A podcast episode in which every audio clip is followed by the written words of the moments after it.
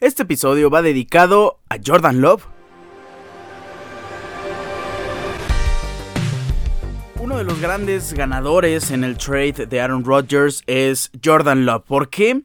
porque ya no veíamos futuro de Jordan Love en, la franquicia de Packers. Si Rodgers se quedaba, estaba llegando al final de su contrato de novato, todavía le quedan sí un par de años para, para su contrato, para finalizar. Y de hecho, eh, Packers ya lo renovó por un año hasta el 2024, así que tenemos a Jordan Love por un total de dos temporadas y es el futuro inmediato de, de Packers. Le darán la oportunidad de tomar a este equipo icónico, emblemático y ya veremos qué pasa en el futuro, si puede renovar, si puede ser la cara y el jugador franquicia de este equipo, de esta institución, o buscarán en futuros drafts a otro jugador. Si le va mal esta temporada, créanme que Packers va a buscar al siguiente quarterback. En una de esas no sabemos y no me gustaría yo como rival divisional siendo aficionado de los Vikings que hagan por ahí un trade de por el pick número uno futuro y Caleb Williams. Ese escenario me encantaría para Minnesota Vikings. Entonces pues vamos a ver qué pasa. Es interesante lo que puede pasar con la franquicia de Packers en años próximos. ¿Cómo están? Hoy es martes 2 de mayo, episodio número 208 de su programa Deportes Ricardo Cerón Podcast. Estamos recibiendo el mes y el quinto mes del año. Y qué rápido se está pasando, los deportes ya están cerca de terminar y yo estoy muy emocionado, no porque terminen, sino porque se viene un reinicio de temporada y eso ilusiona a cada uno, a los perdedores de la temporada, se ilusionan por nuevos proyectos, a los ganadores también en búsqueda de repetir grandes hazañas con grandes equipos que les dieron pues las victorias y, los escudetos, los títulos emblemáticos el año anterior. Y en lo personal también a mí me gusta la pretemporada, es como la NFL. Sí, se acaba el, torneo, se acaba la liga, eh, muy felices con el campeón y todo, pero vemos cómo se arman los equipos y cómo en la pretemporada todos empiezan a construir el proyecto que va a durar un año de cara a la siguiente temporada y eso a mí me llena de ilusión. Ya estamos cerca de terminar muchas jornadas.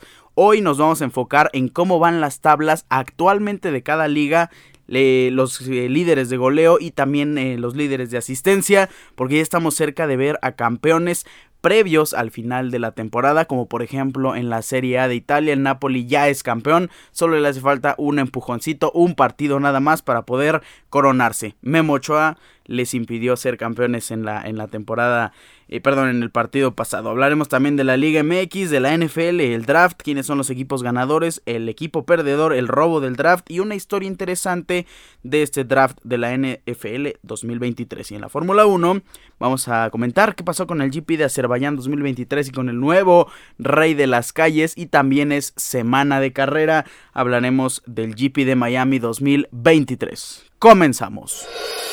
Vamos a hablar de la Bundesliga que acaba de terminar la jornada número 21. Estamos en vísperas de la, perdón, la jornada 30, estamos en vísperas de la jornada número 31 y se pone interesante. Recuerdan que perdió el liderato el Bayern de Múnich en el partido pasado o en la jornada pasada, pues no lo supo aprovechar el Borussia Dortmund que pató contra el Bochum. Además me arruinó mi parlay, ya me acordé, empató uno por uno en contra del Bochum el pasado viernes y Bayern venció sin problema alguno 2 por 0 al Hertha Berlín, lo cual hace que vuelva a estar un punto por encima del Borussia Dortmund, tiene 62 puntos el Bayern y el Dortmund tiene 61.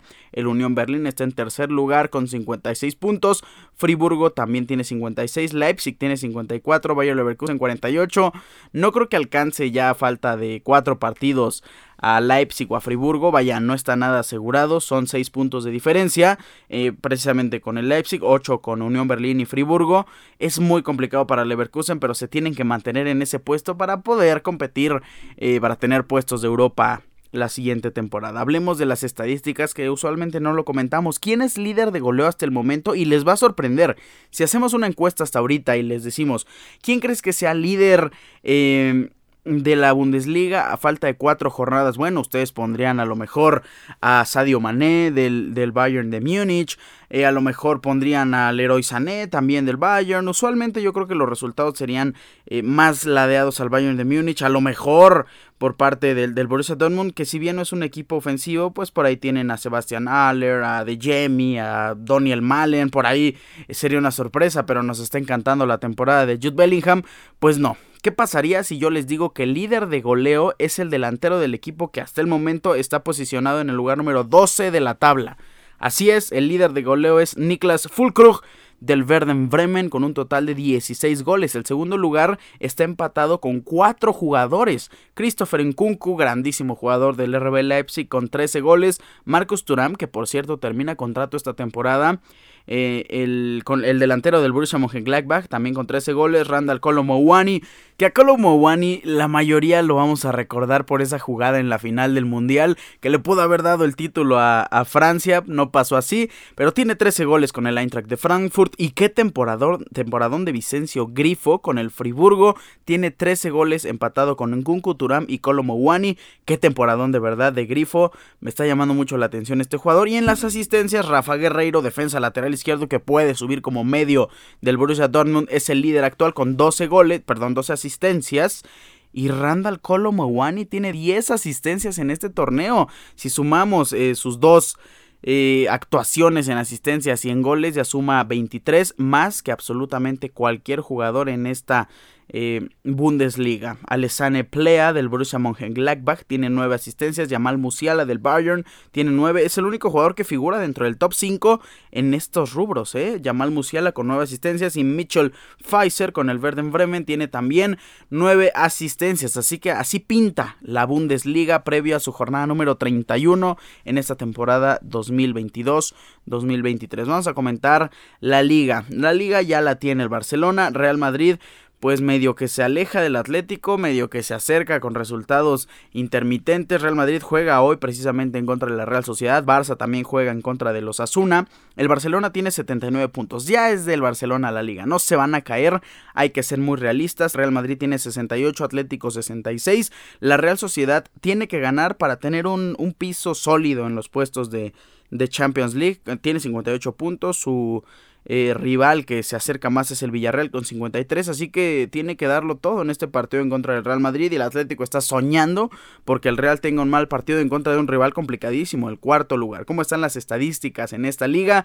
Robert Lewandowski del Barcelona es el líder de goleo momentáneamente, pero le sigue a dos goles Karim Benzema. Este título sí puede caérsele al Barcelona. Robert Lewandowski ha estado jugando bien. Antes del Mundial tenía buena cantidad de goles después del Mundial. No sé qué le pasó a Lewa, que se cayó. Y Karim Benzema ya está a dos goles, tiene 17, José Lu del Español está en tercer lugar con 14 goles, Enes Unal del Getafe tiene 13 y el representante del Atlético de Madrid es Álvaro Morata, pero en el quinto lugar tenemos 5 empates, Morata con 12, Borja Iglesias del Betis también con 12, Iago Aspas, histórico del Celta de Vigo, tiene 12 goles también, Valentín Mariano Castellanos del Girona tiene 12 tantos. Y Vedak Muriqui del Mallorca también con 12 dianas. En el rubro de las asistencias, bueno, Mister Asistencias, no hay otro más que Antoine Griezmann, 12 asistencias con el Atlético de Madrid, qué buen regreso para Antoine Griezmann. Antoine Griezmann y el Atlético son uno mismo, se unen y hacen una dupla espectacular y muy atractiva. Mikel Merino, un mediocampista que a mí me agrada muchísimo, tiene 9 asistencias, Vinicius Junior tiene 9 para el Real Madrid y Rodrigo tiene 8, Lucas Robertone del Almería es el único representante del equipo en estos rubros, tiene un total de 7 asistencias y así pinta la liga previa a su jornada número 33. Ya tenemos campeón, pero podemos tener nuevo, eh, bueno, no nuevo, pero podemos tener un cambio ahí en la, en la liga de, en la tabla de goleo. Por ahí en la de asistencias no creo, yo creo que ya es de Antoine Griezmann, pero no sabemos. A lo mejor uno de los que están abajo se vuelven locos en este último recta final del torneo y empiezan a hacer asistencias a más no poder. Mira, no sabemos nada hasta que se juegue la jornada número 38 de cada una de las ligas, excepto de la Bundesliga, la 34 en ese caso. Vamos a hablar de la Serie A que ya tiene campeón. El Napoli pudo haber sido campeón en el partido pasado en contra del Salernitana, pero no pasó así.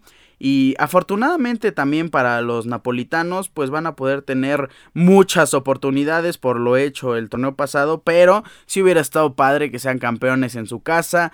Napoli empata uno por uno en contra del Salernitana y el siguiente partido es visitando al Udinese, así que tampoco es un buen sabor de boca, una de esas pierden y ganan hasta, hasta la siguiente jornada, juegan eh, hasta el jueves, este jueves y después ya de local en un partido un poquito más atractivo. Reciben a la Fiorentina el siguiente domingo. Por ahí no sabemos, ¿eh? Podría. Digo, no creo que lo hagan a propósito, pero que el Napoli empate, que el Napoli pierda. y pues lo conseguimos, ¿no? En la siguiente jornada de local con su gente en el Diego Armando Maradona. Qué buen escenario después de tantos años. El Napoli podría ser campeón. Napoli es líder y ya tiene una diferencia de 18 puntos a falta de 6 jornadas. Así que empatando ya gana, de hecho, en contra del, del Udinese.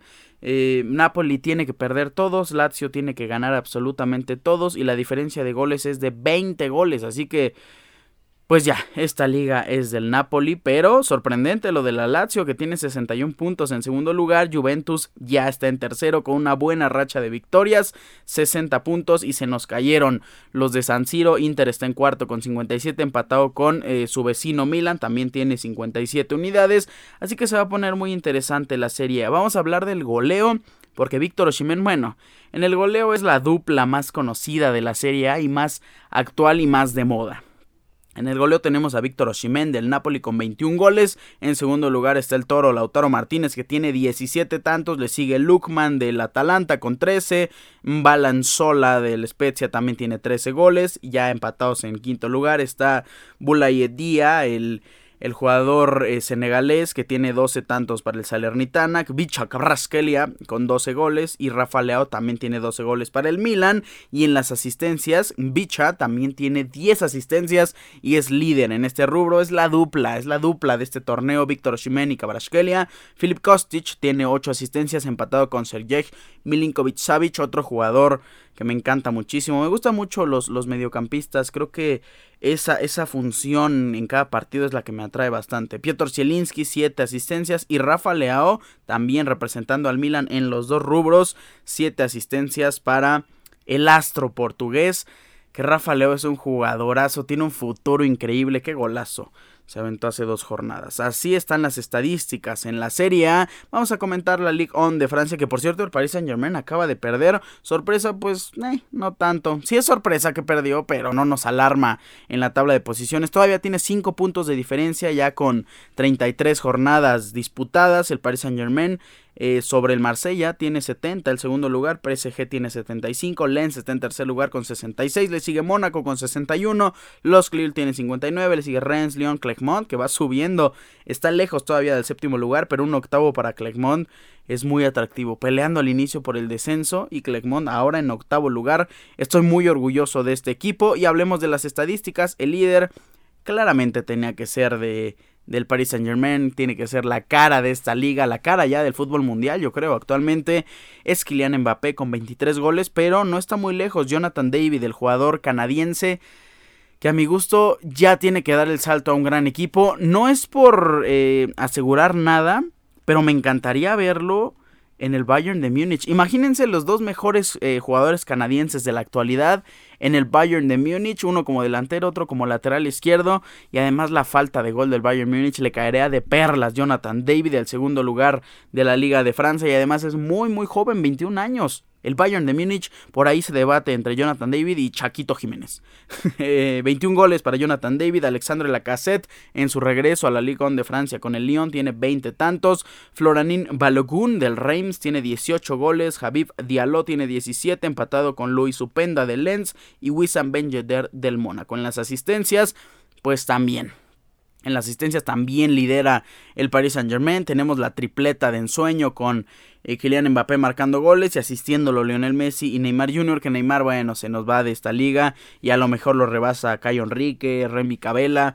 Leonel Messi tiene 15 asistencias, Neymar tiene 11, ya no va a sumar nada en este torneo, Caio Enrique tiene 9, Remy Cabela tiene 9, Benjamin Bourigort tiene 8 asistencias, Bronco Van de Boomen tiene 8 asistencias también, Florian Sotoka de Lens tiene 8, empatado con Jonathan Klaus del Marsella, que también tienen 8 asistencias en total. Así queda la tabla de posiciones y las estadísticas en la Ligue 1 de Francia y vamos a repasar pues eh, también lo inevitable en la Premier League de cara a su jornada número 35. Manchester City ya va a ser campeón de esta liga, venció en uno de sus partidos de la última jornada, ya momentáneamente a este, en este punto, a este horario de día martes, 9.48 de la mañana, Manchester City tiene 76 puntos y el Arsenal tiene 75. Tiene un partido hoy el, el Arsenal, partido pues eh, complicado, importante en contra del Chelsea hoy a la una de la tarde, pero mañana juega el Manchester City uno de sus partidos pendientes en contra del West Ham United, así que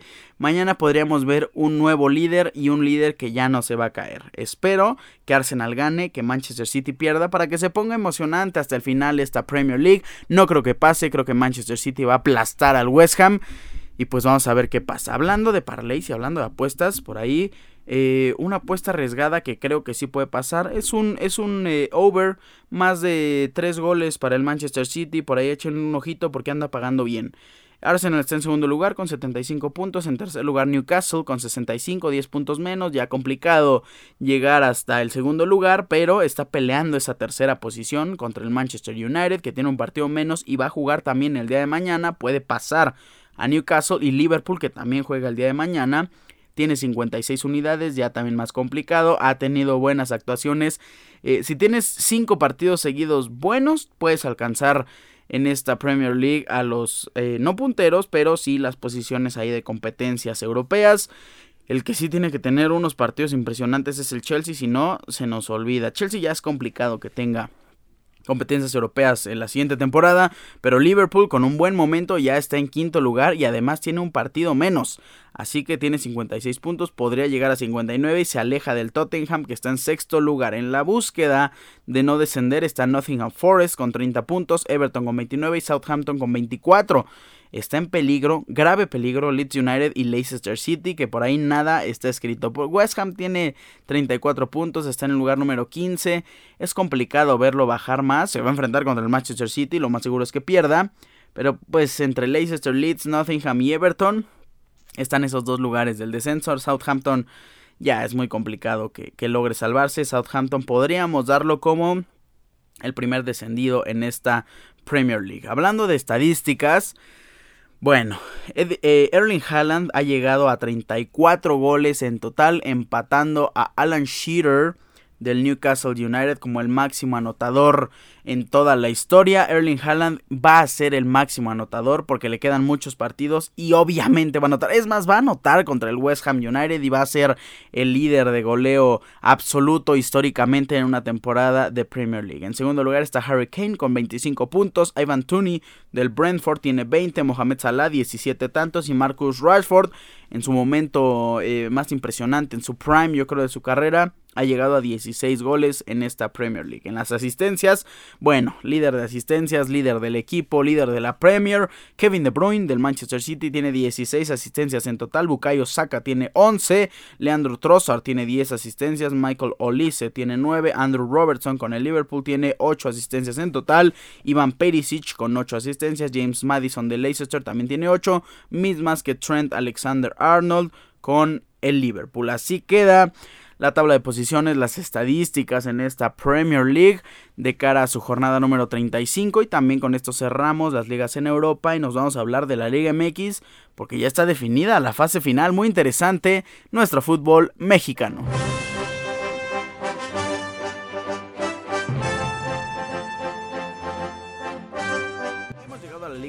Y vamos a repasar muy rápidamente cómo estuvo esta última jornada, la jornada número 17 del fútbol mexicano. La jornada inició con el partido entre América y Juárez el día viernes, gol por la mínima del América, gol de Richard Sánchez al minuto 36 que le da la victoria esta victoria sencilla que también lo hace clasificarse como el segundo mejor en este torneo. Puebla el día sábado goliza 5 por 2 al Tijuana. Estos partidos en la búsqueda por el repechaje la verdad es que se pusieron muy buenos. Puebla salió a buscar el resultado y lo consiguió. Se clasifica el repechaje, la franja del Puebla, Atlético de San Luis y Atlas 0 por 0. Atlético de San Luis con ese empate logró subir hasta el lugar número 11 cosa que no pudo hacer Pumas porque el día sábado perdió 4 por 1 en contra del Monterrey. Pumas empatando por la cosa del cociente en contra de, del Querétaro que lo hace relegarse de esta liga porque habían terminado en décima posición los Gallos Blancos de Querétaro. Pues no, por temas de cocientes se van y por otros temas también se van de este torneo y no pueden disputar la fase final. Así que clasifica Santos y ese lugar, si empataba Pumas, era de Pumas. Era el lugar de Pumas, era Pachuca contra Pumas y por ahí el Turcorvet podía colarse a la liguilla. No pasó así porque Rayados de Monterrey jugó con sus titulares. Esa, esa era otra cosa que yo analizaba que le podía jugar a favor a los Pumas. Que a lo mejor el Rey Midas eh, tuviera rotaciones, que ya no se preocupara tanto por este partido. Pues no, absolutamente todo lo contrario. Rayados de Monterrey salió en este partido en contra del Pumas con Andrada, Aguirre, Guzmán, Héctor Moreno y Gallardo, con Omar Gobea, Maxi Mesa, Jordi Cortizo, Celso Ortiz, Ponchito González y Rogelio Funes Mori. Ese fue su once. Y salió con los titulares, salió como para ganar este torneo. No lo culpo, creo que tienen que seguir en ritmo y además la plantilla de Monterrey es tan vasta que si se te lesiona uno, entra otro que juega exactamente igual. Es increíble lo de Rayados. Ya estaremos dando nuestras predicciones después de la, de la semana de repechaje porque Rayados líder, Rayados favorito, pero Rayados no está dentro de nuestros pronósticos para ser campeón. Ojo ahí con los equipos norteños porque se nos caen. Rayados de Monterrey eh, gana 4 por 1 sobre Pumas. Chivas también, híjole, Chivas, ay Dios mío.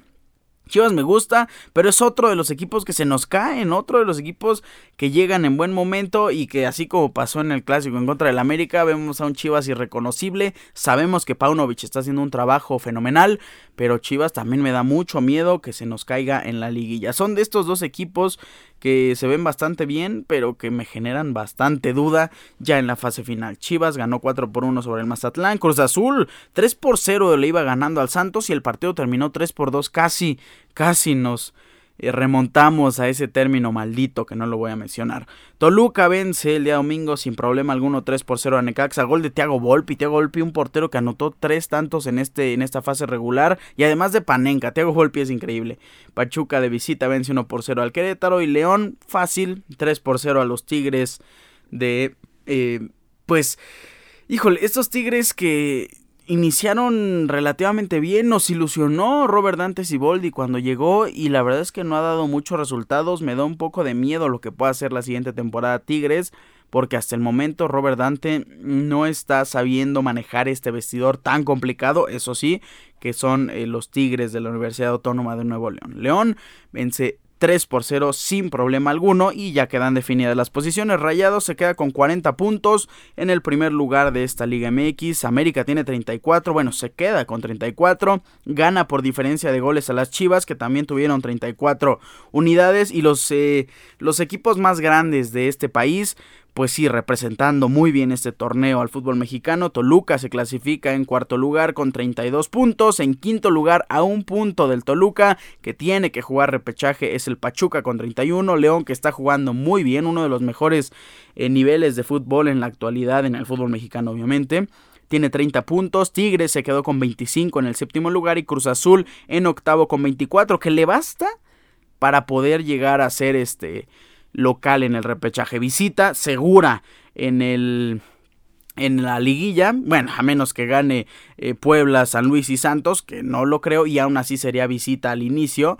Eh, Cruz Azul, pues, me jugando bien, jugando al final, sacando resultados, pero tampoco estoy súper ilusionado con esta máquina. Eh, le tengo confianza, obviamente, como cada torneo. Sí, mira, si estuve emocionado con la época de Enzo Rocco y de Conejo Benítez, ¿cómo no voy a estar ilusionado en esta época de, de, Tuca Ferretti y del Tu Camión, no? Atlas en noveno lugar con 21 tantos, Puebla, que Puebla hipotético décimo lugar porque ese era el lugar de, del Querétaro que se va por los temas del cociente, ya lo comentamos, y eso le da paso a que Santos logre clasificarse con una diferencia de goles deplorable y con 19 puntos. Pumas, me hubiera encantado verlo en ese lugar. Puebla, eh, nuevo décimo con 20, San Luis con 19 y Santos con 19. Pumas se queda fuera a un puntito de clasificar al repechaje. Tijuana con 16 puntos que perdió contra Puebla, pues se va. Eh, Juárez también que perdió contra el América, no entra al repechaje. Que también Juárez si le ganaba al América, eh, no podía sumar. Así que pues Juárez tenía ya pocas cosas, llegó a 15 tantos, no, sumaba 18 y eso también le daba paso a que no clasificara. Así quedan las cosas. Necaxa, 14 puntos. Mazatlán, pues en último lugar con 7. Un torneo para el olvido. Para eh, pues el equipo que sustituyó al histórico Morelia. ¿Cómo están los partidos del repechaje? Todavía no se han dado las fechas oficiales, es, es seguro que se juegan en sábado y domingo de esta misma semana pero todavía nos han dado los horarios. Pachuca enfrentará al Santos, obviamente desde el Estadio Hidalgo. León recibirá al San Luis. Tigres recibe en el Volcán al Puebla y desde el Estadio Azteca. Cruz Azul recibe al Atlas Este yo creo que de los partidos más atractivos, junto con el Tigres Puebla, la actualidad del Puebla, y como lo vimos jugar en contra del, de los Cholos, y como vimos jugar a Tigres en contra de León, que también se va a dar la revancha en la vuelta de la CONCACAF Champions League, también va a estar muy interesante, pues es un partido para cualquiera. Puebla puede jugar como jugó y ganarle sin problema a Tigres, o Tigres ya puede saber su actualidad y regresar a ser Tigres y los jugadores que tiene y vencer sin problema alguno a la franja del Puebla. Va a estar muy interesante y también hay que mencionar al campeón de goleo Henry Martin, que por cierto, desde la apertura 2019 no tenemos un campeón de goleo mexicano. Esa es una muy buena noticia para nosotros y por ese punto sí estoy contento por Henry Martin que gana este torneo o este campeonato de goleo con 14 tantos. El último fue Alan Pulido con 12 goles de las Chivas. Antes de él fue Ángel Reina Pleititos desde el clausura 2011. La espera del 2011 al 2019 fue muchísimo más larga pero es nuestra realidad. Antes de él fue Chicharito Hernández en 2010 con 10 goles, antes de él fue Omar Bravo en 2007 con 11 tantos, Jared Borghetti que ganó doble campeonato de goleo en el verano del 2001 y en el invierno del 2000 con 13 goles y 17 goles respectivamente, Jesús Olada en el invierno del 99 para los Pumas con 15 goles, en el 98 Cuauhtémoc Blanco con 16 y Luis García 97 en el 97 con 12 goles, esto solo en los torneos cortos. Así que la lista de mexicanos pues solo es de 9. Eh, un poco triste, pero felices porque actualmente nuestro líder de goleo y nuestro campeón de goleo es mexicano y se llama Henry Martín. Felicidades y enhorabuena. Así quedan las cosas en la Liga MX. Ya estaremos comentando la previa oficial del repechaje el siguiente viernes y también los pronósticos el siguiente lunes ya de cara a la, a la siguiente liguilla de nuestro torneo clausura 2023. Con esto nos vamos a la NFL. Pues ya se cerró el draft. 256 selecciones en este draft 2023 de la NFL. Además, 56 mil asistentes, en, en Kansas City. Una cifra histórica, una cifra récord para un draft de la NFL es increíble. A mí me hubiera encantado muchísimo estar en el draft de la NFL. Esperemos que en algún futuro se pueda lograr. Ya terminaron todas las elecciones, todos los equipos, hubo ganadores, hubo perdedores, hubo grandes robos en este draft. Aquí me refiero con robos a jugadores que pudieron haber sido seleccionados mucho más arriba y se los llevaron a un precio bastante barato. ¿Y a qué me refiero con un precio bastante barato? A que se los llevaron en picks bajos, en rondas bajas. Y hay una historia muy interesante también que comentar. Iniciemos con esa historia. La historia del draft es la historia de Joy Porter Jr. Su padre, Joy Porter Sr., jugó para Pittsburgh Steelers una gran parte de su carrera y además fue un jugador histórico. Sí, jugaba como linebacker muy diferente a la posición de su hijo. Y hay una foto icónica con el campeonato de Steelers, ese campeonato histórico que le ganaron a Cardinals, donde está su padre, Joy Porter, cargando a Joy Porter Jr. 13 años después, si no me equivoco, ¿sí? Eh, Joey Porter Jr. es seleccionado con el pick número 32, el primer pick de la segunda ronda con el equipo de su padre, con Pittsburgh Steelers. Así que es una historia bastante bonita y a Joey Porter le encantó ser seleccionado. No importa que haya sido en segunda ronda, no importa que el sueldo sea menor, se fue con Steelers y eso está bastante, bastante bien. Ahora sí, comentemos eh, los ganadores de este draft. Para mí, los ganadores fueron las Águilas de Filadelfia y los Patriotas de Nueva Inglaterra. Vamos a comentar el draft de las Águilas de Filadelfia inicialmente. Eh, en pick número 1 subieron hasta la posición número 9 tenían la 10, ¿no? Pero eligen a Jalen Carter, jugador que pudo haber sido seleccionado número uno global si no hacía su trade Bears, que por ahí esa era la predicción. Obviamente iban a ir a hacer un trade porque Jalen Carter sí tiene gran talento, pero estaba Bryce Young y estaba CJ Stroud. En su segundo pick eligieron a Nolan Smith. Offensive, eh, perdón, outside linebacker, también conocido como Edge de la Universidad de Georgia, misma universidad que Jalen Carter, pero hasta el pick 31 en mi predicción lo puse en el pick número 10 y se decía que las Águilas de Filadelfia amaban con locura a Nolan Smith y al final lo consiguen a un precio muy barato. Llega el pick número 2 de la tercera ronda y eligen a Tyler Steen, un tackle muy bueno de Alabama. Eligen a Sidney Brown, un safety que también es algo que les hacía falta. Por ahí se debatía entre Nolan Smith y Brian Branch a quién pudieron haber elegido. A mí me gustó mucho elegir o que eligieran a Nolan Smith. Y Sidney Brown de Illinois también es un jugador que cubrió muy bien la secundaria junto con Devon Witherspoon. Llega el pick número 3 de la cuarta ronda. Suben, de hecho, a este pick y eligen a Killy Ringo, el cornerback, el, uno de los mejores cornerbacks el año pasado de la Universidad de Georgia. Eligen a Turner McKee, un cornerback pues estable, tampoco es estrella, tampoco va a decir que es el futuro, pero puede ser un buen suplente, un buen backup de, de Jalen Hurts y Moro Ojomo, defensive end de Texans. Así que su draft se fue completamente ladeado a la defensiva. Solo hubo dos picks que fueron en ofensiva, Tyler Steen y Tanner McKee. Pero qué clase de draft con Jalen Carter, Nolan Smith, Sidney Brown, que es un safety que es, muy bueno, y Killy Ringo. Yo creo que Killy Ringo es la pieza clave para poder darles la victoria en este draft a las Águilas de Filadelfia. Los jugadores de Georgia, los Bulldogs eh, de, de, Georgia que le dan este futuro tan impresionante a las Águilas que si comentábamos que no necesitaban absolutamente nada, ahora en defensiva, vaya son de las defensivas, yo creo que la más sólida de toda la NFL. En todos los puntos tienen un jugador titular buenísimo, de los mejores de la liga. Y además tienen un backup que puede ser titular en cualquier equipo, en cada posición y también lo pueden adaptar. Yo creo que Nolan Smith va a jugar como, como linebacker. ¿eh? Yo creo que lo van a adaptar para jugar detrás de los linieros eh, defensivos y eso cerraría una defensiva brutal, inmensamente buenísima en absolutamente todas las posiciones. Sería titular Jalen Carter, sería titular Nolan Smith. Por ahí Sidney Brown creo que se tiene que ganar la posición, pero no dudo que pueda ser titular. Y Killy Ringo siendo el suplente de, James Bradbury, de Darius Slay. Además de ser el suplente, lo que le va a aprender a estos dos colosos en la posición de cornerback. Por eso se lleva el draft las Águilas de Filadelfia. Y Nueva Inglaterra se lleva el draft porque eligen a Christian González en el pick número 17. Para mí se iba hasta el pick número 6. Creo que va a ser un grandísimo cornerback y le va a ayudar infinitamente a Patriotas.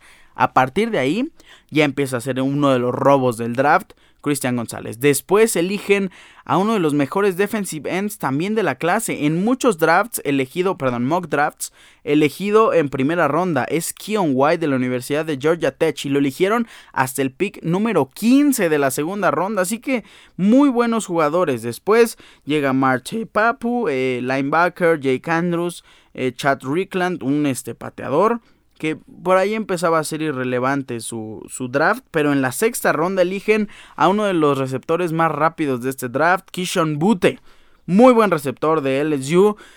Claro que está un poco pacado por sus compañeros la, temporada, eh, hace dos temporadas y solo tuvo una para poder brillar. Eso es lo que le da su pick que sea hasta la sexta ronda. Pero para mí que Sean Butte es un muy, muy buen receptor. Y con estos tres picks en puntos clave y además muy baratos, Creo que por eso Patriots también se lleva este draft. Lo pondría como el segundo lugar y, este, y las Águilas de Filadelfia como el primer lugar. Ahora, hablemos del perdedor del draft. Detroit Lions, híjole.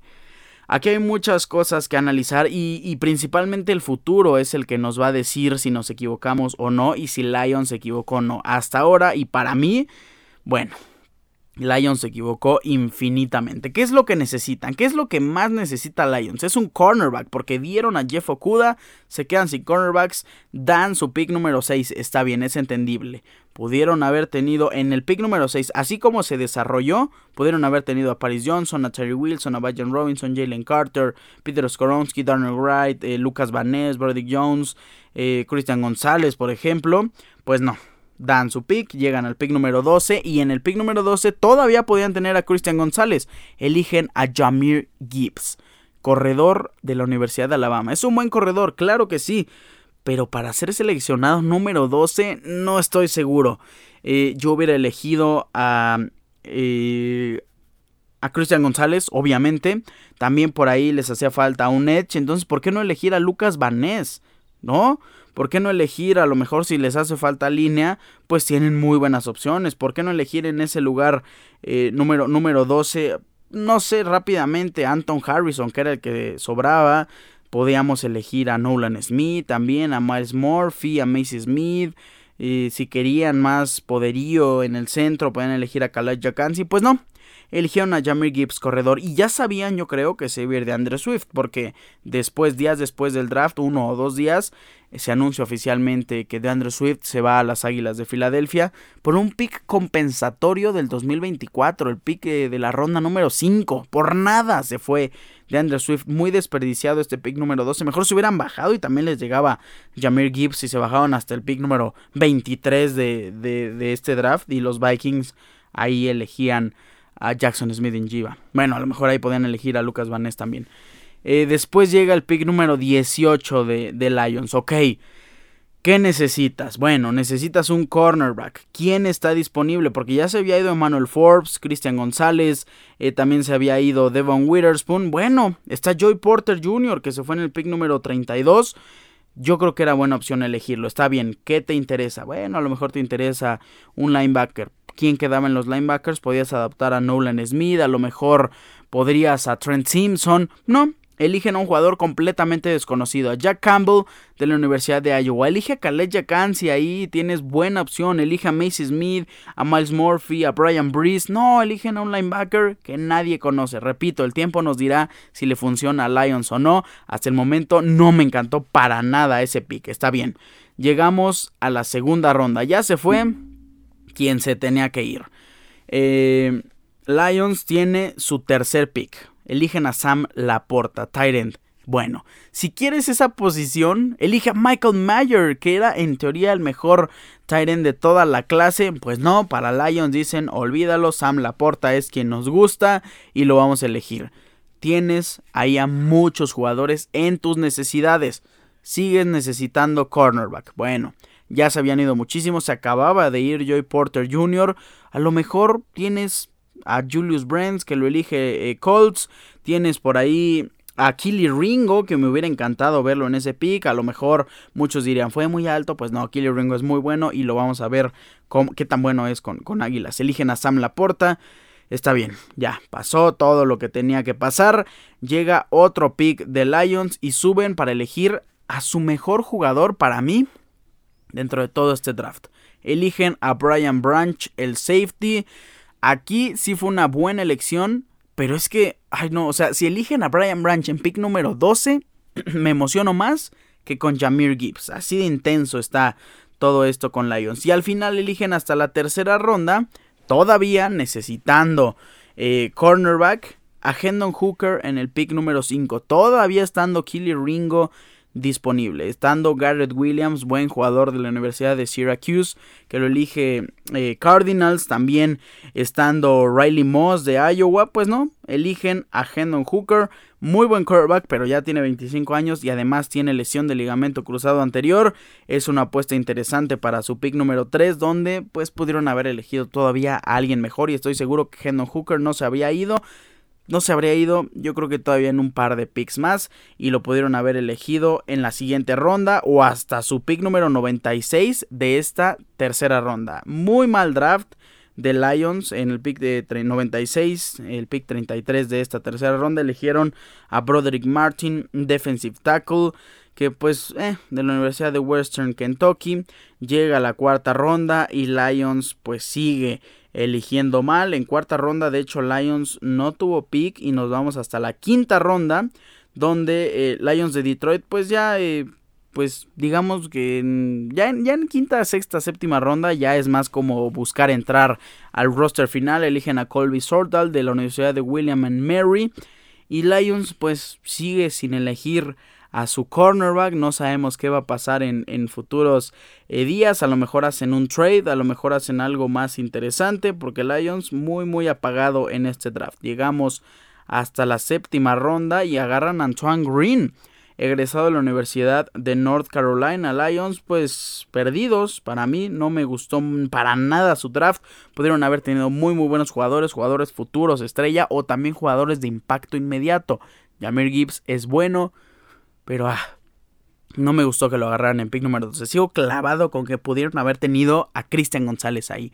En fin, ese fue el perdedor del draft. ¿Quién fue el robo del draft? Ya lo mencionamos muchas veces. Es Killy Ringo, de 20 años, con las Águilas de Filadelfia. Se fue hasta la cuarta ronda del draft. Keely Ringo se fue hasta el tercer pick de la cuarta ronda, el pick número 105 y para de hecho para Lancer Lane en su top número 100, Keely Ringo era el top 39, si no me equivoco, o por ahí 39, 41, 40. Keely Ringo estaba dentro del top 50 de, de, de, este, de ese analista, se me fue su nombre. Estaba en el top 50 y se fue arriba de los 100. 30 tackles en 2021, 42 tacleadas en 2022, dos intercepciones en cada una de ellas. En 2021 tuvo un touchdown defensivo y se fue hasta la cuarta ronda del draft y además se fue con las Águilas de Filadelfia. Híjole, no, qué bonito equipo el de las Águilas. Así quedan las cosas después del draft. Ya estaremos teniendo tiempo para analizar cada uno de los equipos y empezar a hacer las proyecciones. De momento me ilusionan mucho las Águilas de Filadelfia. Los quarterbacks de la AFC Sur también me ilusionan muchísimo. Una división que estaba muy apagada, muy muy apagada y que veíamos a unos Jaguars eh, sólidos de cara a las siguientes temporadas con Trevor Lawrence, su jugador estrella. Se da una vuelta impresionante porque los tres equipos restantes, los tres tienen quarterback novato. Es una muy bonita historia. Tres quarterbacks muy jóvenes que van a estar en búsqueda de la grandeza de la división AFC Sur. Con Houston Texans en pick número 2, eligieron a CJ Stroud. Después Colts eligen Anthony Richardson y Tennessee Titans se queda con Will Levis. Tres de los mejores cuatro quarterbacks en este eh, draft se van a la división AFC Sur junto a Trevor Lawrence para pelear la gloria en el futuro de esta división. Ahora los ojos van a estar en esta división, va a estar muy interesante y qué bueno también para una división que ya se estaba quedando muy corta y ya se estaba quedando menos atractiva en las, en las temporadas. Era regalada casi para Jacksonville Jaguars y ahora creo que va a haber una muy muy buena competencia. La Latavius Murray, en otras noticias, llega a Bills, firma por un año y DeAndre Swift también firma con las Águilas de Filadelfia. Esas son las noticias más relevantes, junto con la extensión de Jordan Love, que fue de 22.5 millones incluidos y 13.5 garantizados. Así que así el salario o el pago al nuevo quarterback titular de Green Bay Packers. Ya estaremos comentando noticias relevantes eh, de cara a los siguientes días y también vamos a tener seguramente un periodo donde no habrá sección de NFL porque tenemos un breve descanso y después vienen los training camps ya para ver cómo se están acomodando cada uno de los equipos. Va a estar muy interesante, va a estar muy bueno y una de las interrogantes es ¿a dónde se va Sekel Elliott? Porque todavía no tiene equipo este corredor estrella ex de Dallas Cowboys. Con esto cerramos la NFL y nos vamos a la Fórmula 1.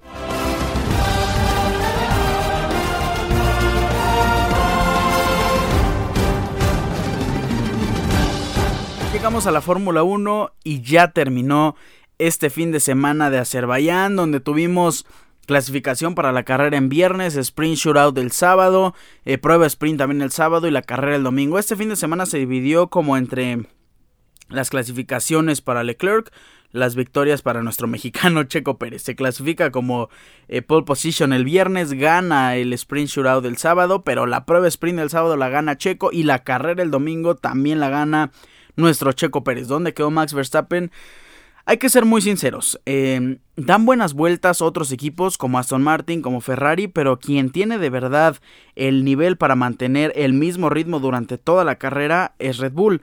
Y eso da paso a que Red Bull gana la prueba sprint, gana también la carrera con buena diferencia. Checo Pérez la ganó con diferencia de 4 segundos sobre Leclerc, la, la prueba sprint, y sobre Verstappen 5.065. Suma 8 puntos Checo Pérez, pero en la carrera híjole, no, en la carrera ya la diferencia. Eh, Checo Pérez, dos segundos de diferencia y de Verstappen, que fue segundo lugar, 21.217 segundos de diferencia sobre el tercero, que fue Charles Leclerc. Este año es dominante 100% para Red Bull. Y hay que ser muy sinceros, alguien lo tiene que decir. Sí, la euforia de Checo Pérez es increíble, pero no podemos dejar de ser analíticos. Y la verdad es que Max Verstappen va a ganar este campeonato. O sea, me duele decirlo porque me encantaría que Checo lo gane. Pero las carreras que ha ganado Checo, sí, es el rey de las calles, sí. Pero las carreras que ha ganado Checo en varias ocasiones han sido muy circunstanciales y Max Verstappen se ha caído, sí, se debería de levantar, pero le tienes que dar esa ventaja a Checo para que pueda ser campeón y esa ventaja no se le da a lo largo de 24 carreras. Max Verstappen va a ser campeón de esta temporada Y si quieren apostar, por ejemplo, a que Checo gana, bueno, que Checo es campeón, pueden hacerlo, están en toda su libertad, pero tienen que estar conscientes que eso sería un hecho histórico, que sería la sorpresa del siglo, la sorpresa en la historia de la Fórmula 1, porque yo les digo y les repito, Max Verstappen va a ser campeón en esta temporada y me duele decirlo, pero es la realidad. Checo Pérez también en esta carrera, eh, pues bien, Checo Pérez, es que es que en circuitos callejeros Checo Pérez ya tiene la ventaja por default, no la ventaja de que llega un safety car después de que Max Verstappen entra a los pits, no, la ventaja de Checo Pérez tiene grandes habilidades, si todas las carreras fueran en, circuitos callejeros, a lo mejor empezaría a haber una paridad ahí de, de oportunidades, pero no es así y Max Verstappen les aseguro que va a ganar en Miami, va a ganar en Miami, estoy casi casi seguro. Checo Pérez suma 25 puntos. La vuelta rápida al final, en la última vuelta ya con blandos, fue de George Russell, 1.43.370. Y pues eh, Red Bull se lleva obviamente el pit stop más rápido con 2.30. El driver of the day obviamente fue Sergio Checo Pérez que se lleva todo el fin de semana ganando 8 puntos y después ganando 25 puntos en el GP de Azerbaiyán. Estuvo muy interesante todo este fin de semana y sí es atractivo tener eh, una práctica nada más, tener clasificación. El sábado de sprint es, interesante. ¿Cómo está la tabla de posiciones en el Mundial de Pilotos? Max Verstappen tiene 93 puntos, Checo Pérez está en segundo lugar con 87, a 6 puntos nada más del piloto de Países Bajos. Tiene que ganar la siguiente carrera Checo Pérez con vuelta rápida para poder rebasar a Max Verstappen. Sumaría 7 puntos de diferencia.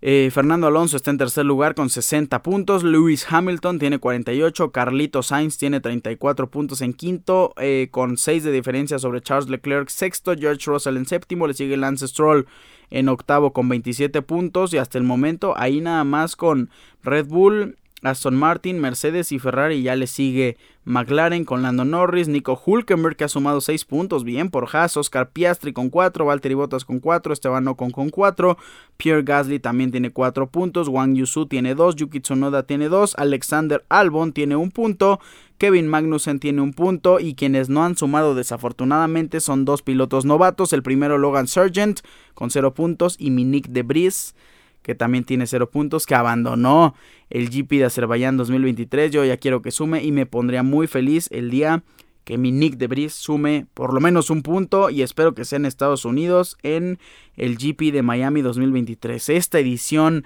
de glamour del GP de Miami que ya nos espera en esta semana porque es semana de carrera. Antes de pasar a la semana carrera vamos a galardonar un poco y elevar estas flores hacia Checo Pérez porque es el máximo ganador en Baku con dos victorias. Recordemos que todos los ganadores desde su inicio han sido completamente diferentes, pues en esta ocasión Checo es el más grande en Baku y es el más grande en circuitos callejeros. Ha tenido 6 victorias en total en la Fórmula 1, de las cuales 5 han sido en circuitos callejeros. Así que nuestro checo es el rey de las calles. Ahora sí, pasemos a la semana de carrera en el GP de Miami 2023.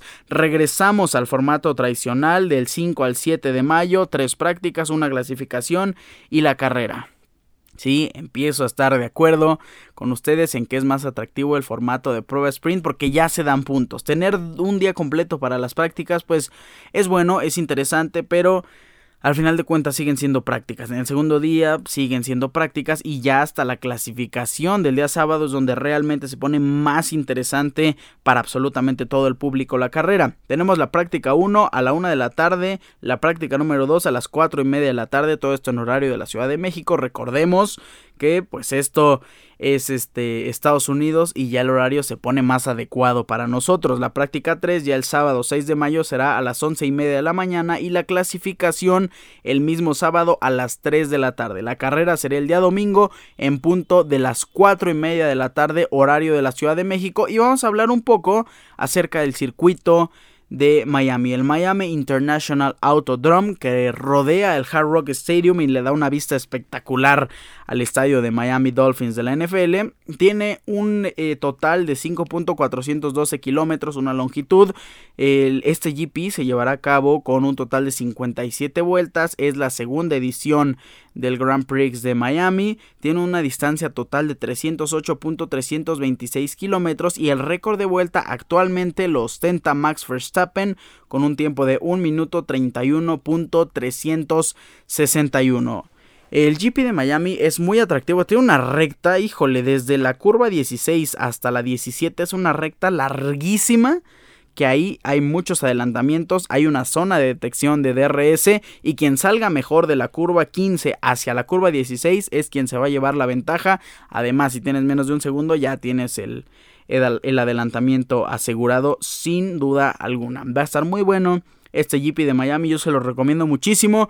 Les recomiendo ver, también esto es importante, les recomiendo ver el circuito desde antes, la práctica 1, la práctica número 2, para empezar a reconocer cómo van a estar las curvas y dónde es donde se marcan los mejores tiempos, para que en la clasificación veamos las posibilidades de cada uno de sus pilotos favoritos y posteriormente la carrera, pues dónde va a estar el punto focal el punto atractivo de este GP. Con esto... Cerramos el episodio número 208. Yo estoy muy contento que hayan estado aquí. Yo estoy muy feliz cada semana de llevarles toda la información y comentarles todo lo que pasa junto a una pequeña opinión de su servidor. Yo les agradezco muchísimo su amable sintonía. No me voy sin antes recordarles mis redes sociales. Arroba Ricardo-Cerón- en Instagram. Ricardo Cerón en Facebook. Recuerden, Cerón es con Z. Pásenla súper increíble. Ya estamos de cara al repechaje de la Liga MX y de muchos eventos interesantísimos en este mundo del deporte. Yo me despido con un fuerte abrazo. Bye.